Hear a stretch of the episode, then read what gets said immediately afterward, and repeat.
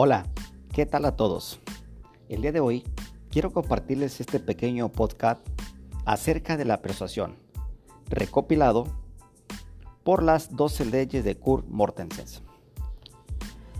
Siempre hemos sostenido que los líderes efectivos se caracterizan no solo por tener las ideas claras, sino también de saber transmitirlas de manera correcta en cualquiera de sus formas comunicativas. Todo proceso persuasivo ha de tener en cuenta el beneficio mutuo de ambas partes. Si por el contrario, la autoridad solo recae sobre el que persuade, se generan mecanismos de defensa por parte del que, en este caso, sería la otra parte, es decir, el receptor. El proceso de influencia y persuasión comparte y se construye sobre la base de una ganancia para todas las partes involucradas en este proceso. De manera categórica, afirmamos que cuando solo sale beneficiada una parte, más que un ejercicio de persuasión, estamos frente a un ejercicio de manipulación. Y ante la manipulación, la gente se revela o se aleja. La persuasión comparte en su esencia la existencia de tres modelos de ejecución y una serie de 12 patrones de actuación y relación, entre ellas las 12 leyes de Kurt Mortensen. Vayamos primero a conocer estos tres modelos de ejecución. Modelo de la acumulación, modelo de descubrimiento y el modelo del reflejo. Describiendo cada uno de los modelos, el modelo de la acumulación es en el que el consciente del persuadido está más presente, pues su potencia para convencer está en la razón. La estructura de su éxito se cimienta en el razonamiento lógico clásico. Basta con acumular pruebas, datos y hechos precisos y ciertos para que el sentido común lleve a la persona a aceptar nuestra posición. Es decir, en este modelo, donde simplemente hemos de adoptar nueva información desconocida anteriormente por la persona a persuadir. Con esto, para poder alcanzar nuestras metas. El modelo del descubrimiento estaría a medio camino entre la presencia del consciente y del inconsciente. Logra su efectividad no ya por adoptar nuevos datos a la persona, sino por hacerle ver la información de la que dispone desde una perspectiva diferente y con ello a hacerla cambiar de parecer. El líder ayudará con su influencia a iluminar a su equipo de trabajo y este descubrirá que la misma realidad tiene un significado diferente dependiendo del lugar desde donde se observe. El modelo de reflejo sin duda alguna, este es el modelo más impactante en el que más admiración o interés produce. Así como en los dos modelos anteriores, la respuesta de la persona persuadida es una respuesta controlada, centrada en el análisis de la información de una manera más o menos consciente y racional.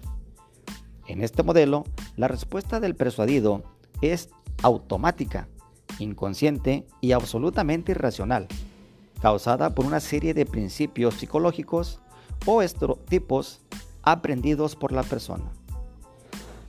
Esta percibirá el acto de persuasión que hemos creado con la estructura de petición y las armas de influencia adecuadas, como un elemento desencadenante de un patrón fijo de acción o comportamiento automático que es el que necesitamos para alcanzar nuestros objetivos. Pues bien, una vez conocidos los modelos de ejecución, pasamos a describir los 12 patrones de actuación y relación que están basados en su totalidad en las 12 leyes de la influencia y la persuasión tan perfectamente trabajada por el experto en la materia Kurt Mortensen. Vale la pena mencionar que Kurt Mortensen parte de una interesante pirámide. En la persuasión y en la influencia, las variables tiempo y eficacia están íntimamente relacionadas. Como comentábamos, parte de una pirámide que se construye a corto plazo de un control, de una ecuación, de una conformidad, de una cooperación y al finalizar de un compromiso. De esta manera, la estrategia de control basada en la fuerza, en el temor y la amenaza es efectiva pero solo a corto plazo. Como vemos, en el cambio de la influencia más duradera y sostenida en el tiempo es el compromiso, basada en el respeto, el honor y la confianza. Para acelerar este proceso temporal, el objetivo de alcanzar resultado lo más pronto posible, Mortensen nos presenta sus 12 leyes. Ley número 1, la ley de la disonancia. Ley número 2, la ley de la obligación o de la reciprocidad. La ley número 3, la ley de la conectividad. Ley número 4, la ley de la validación social. Ley número 5, la ley de la escasez. La ley número 6, envoltorio verbal. Ley número 7, la ley del contraste. La ley número 8, la ley de las expectativas. Ley número 9, la ley de la implicación. La ley número 10, la ley de la valoración. Ley número 11, ley de la asociación. Y finalmente la ley número 12, la ley del equilibrio. Ahora vamos a describir cada una de las 12 leyes. La ley de la disonancia. La gente normalmente tiene más tendencia a seguir y agraviar hacia las personas que son coherentes en sus comportamientos. No estamos diciendo que debemos estar de acuerdo, simplemente que encontramos en ese alguien un principio de coherencia que le hace ser creíble más allá de sus palabras. La siguiente ley, la ley de la obligación o la reciprocidad. Mm, cuando los demás hacen algo por nosotros, sentimos una fuerte necesidad, incluso una presión para devolver ese favor. Está prácticamente demostrado que en la mayoría de las sociedades existentes existe un principio no escrito, do on dex, ¿sí? que significa doy para que me des. La ley de la conectividad, cuando más conectados nos sentimos con alguien o nos sentimos más parte de alguien, o cuando alguien nos gusta o nos atrae, más persuasivo nos resulta ese alguien. Si tenemos algo en común, es más fácil sentirnos atraídos por ese alguien. Nos sentimos cómodos compartiendo lo que tenemos en común. La ley de la validación social. Tendemos a cambiar nuestras percepciones, opiniones y comportamientos de acuerdo y coherentemente con las normas de grupo, considerando que el comportamiento grupal tiende a ser el más correcto. La ley de la escasez. Las oportunidades siempre son más valiosas y emocionantes cuando son escasas y están menos disponibles. Valoramos y nos sentimos mucho más atraídos por todo aquello que es escaso y único. Nos atrae la exclusividad y sentirnos únicos. La ley, del, la ley del envoltorio verbal. Cuando más hábil sea una persona en el uso de su comunicación, más persuasiva resultará. La persuasión verdadera procede de poner más de uno mismo en todo lo que comunica.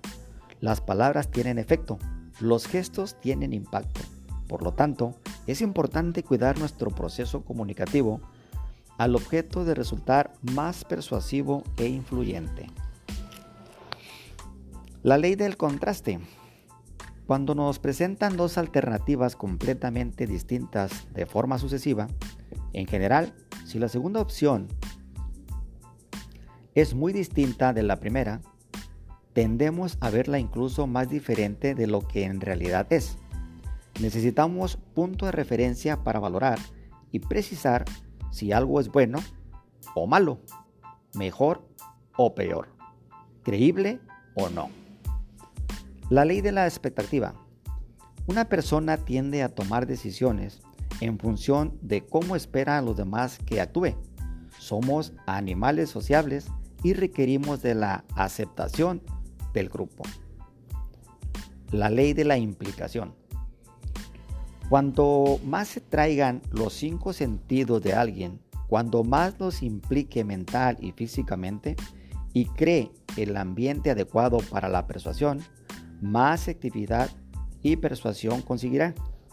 Eh, percibimos todo lo que nos rodea a través de los sentidos. Ellos son nuestra puerta de entrada para agregado y desagrado.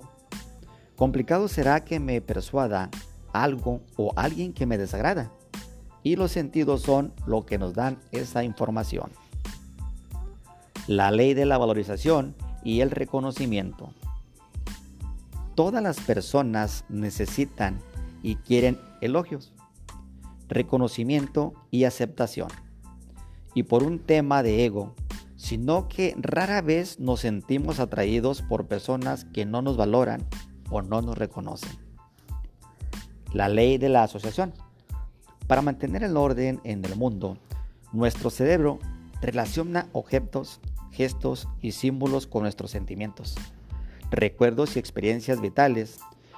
Los maestros de la persuasión se aprovechan de la asociación para evocar sentimientos y pensamientos positivos que correspondan al mensaje que intentan transmitir. La ley del equilibrio.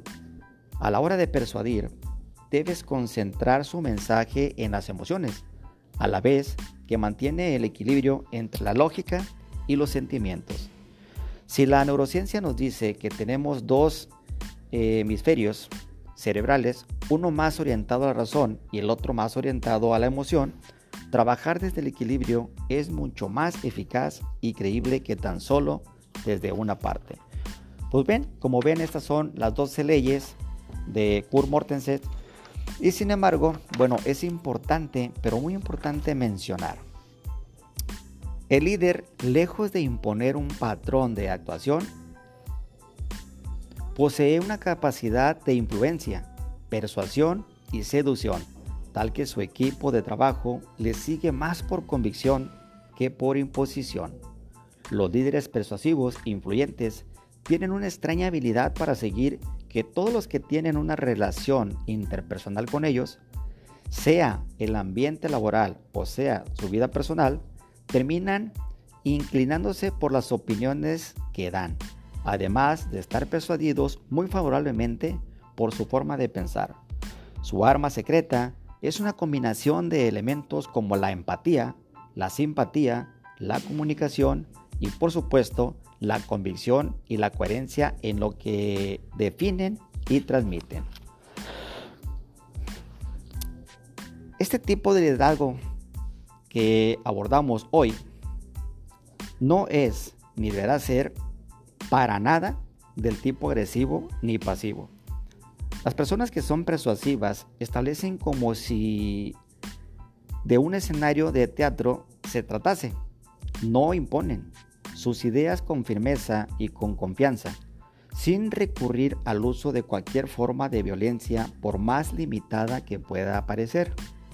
La agresividad excesiva y un tono de voz absolutamente desproporcionado puede refutarse como un acto de alguna manera violento. Es más, la violencia en las palabras no necesita del tono de voz que sea elevado, Basta con el tipo de palabra que se utilicen si son insultantes o también injuriantes. El buen líder jamás es prepotente. Es más, la prepotencia es el enemigo público de cualquier relación laboral. El líder influyente sabe que la prepotencia lo único que garantiza es el rechazo frontal y emocional a los planteamientos o intereses que se pretenden trabajar e integrar en un equipo. Pues con esto trato este pequeño podcast recopilado, como les comentaba, ¿sí? del experto en la materia, un Mortenses. Espero que les sea de mucha utilidad. Próximamente estaremos hablando de la inteligencia emocional. Muchas gracias.